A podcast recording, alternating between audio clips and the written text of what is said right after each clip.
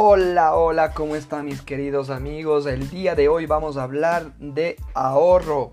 Recuerda que te está saludando Antonio, tu amigo, el emprendedor, el que quiere que sigas adelante, salgas adelante y hagas de tus finanzas un mejor ejercicio. ¿Qué es lo que nos dice en los libros? El libro El hombre más rico de Babilonia. Este libro te enseña cómo ahorrar dinero, cómo generar riqueza, y lo que nos dice pues este libro es que el 10% de todos nuestros ingresos deben ser destinados hacia el ahorro. Si no te pagas a ti mismo, ¿cómo puedes pagar a las demás personas? Destinas dinero para el panadero, para el agricultor, para la persona que te vende la leche, pero no destinas el dinero para la persona más importante que existe, que eres tú. Tú estás destinado a cuidar de ti mismo y la primera persona que debe ser atendida eres tú.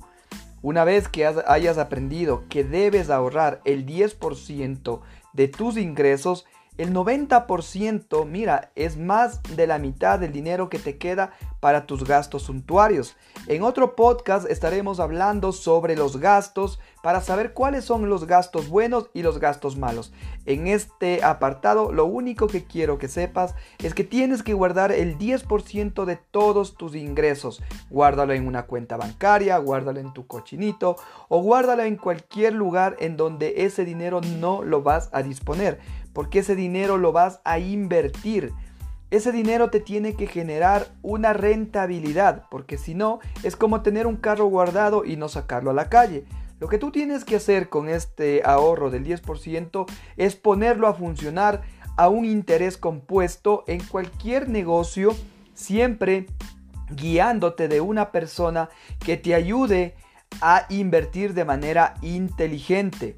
Nunca hagas una inversión sin saber a qué te estás metiendo, sin tener experiencia en cómo debes invertir este dinero que has ahorrado, ya que estas monedas que tú tienes ahorradas son pues esclavos tuyos que tendrán que generar más monedas, esclavos que trabajarán para ti y que harán que tu vida se haga más fácil y que cuando la suerte golpee tu puerta, tengas ese ingreso, tengas ese capital para aprovechar las oportunidades que vengan y que van a llegar, porque cuando tú buscas el dinero, el dinero te busca a ti. Espero te haya gustado esta pequeña introducción. Vamos a seguir topando muchos capítulos de libros, muchos capítulos de mi vida personal para poder mejorar tus finanzas.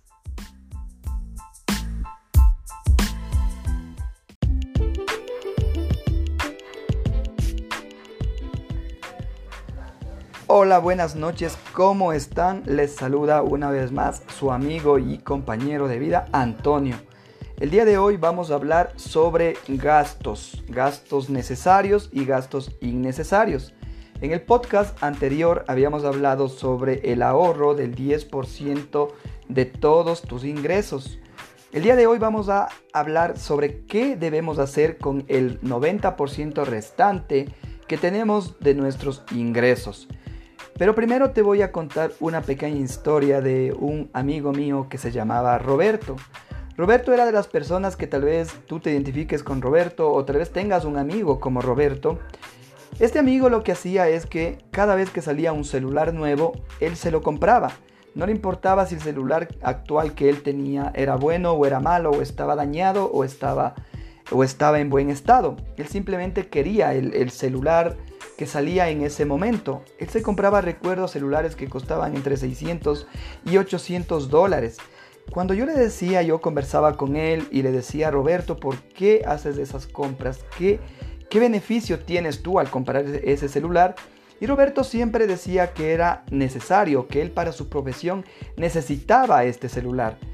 Luego, pues claro, acompañado al celular vino un plan de internet que costaba 50 dólares. Por supuesto, Roberto no tenía el capital suficiente para mantener ni para comprar el celular al contado y mucho peor para tener un plan celular al contado. Entonces, ¿qué es lo que hacía Roberto? Roberto compraba con tarjeta de crédito y difería pues a 12 meses su celular. Adicionalmente a eso, súmele en los 50 dólares de plan de internet, él terminaba pagando más o menos alrededor algo así de 120 dólares mensuales.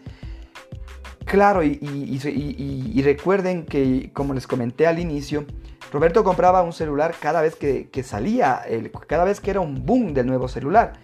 Entonces, por ende, pues antes de terminar de pagar el celular anterior, él ya se estaba comprando el nuevo celular. Esto ocasionaba lo que llama Roberto, eh, lo, que, lo que llama em, eh, el señor Kiyosaki, la carrera de la rata. ¿Qué es la carrera de la rata? Es el sinnúmero de deudas de la cual no puedes salir porque al comprar con créditos pequeños, tú te, sientes, tú te engañas, no sabes que eh, eh, tú piensas en, la deuda de ese momento. Si tú piensas en un par de zapatos, tú dices 20 dólares mensuales no es mucho, pero no sumas todo las deudas que tú estás teniendo. Cuando te viene el estado de cuenta a fin de mes, pues te das cuenta que debes pagar demasiado, a veces mucho más de lo que tú estás ganando. Entonces, Roberto hacía esto, pero miren, por más que nosotros le aconsejábamos, él siempre encontraba una razón para decir que era necesario. Dijo que el, el, Internet en su celular era necesario para recibir correos electrónicos.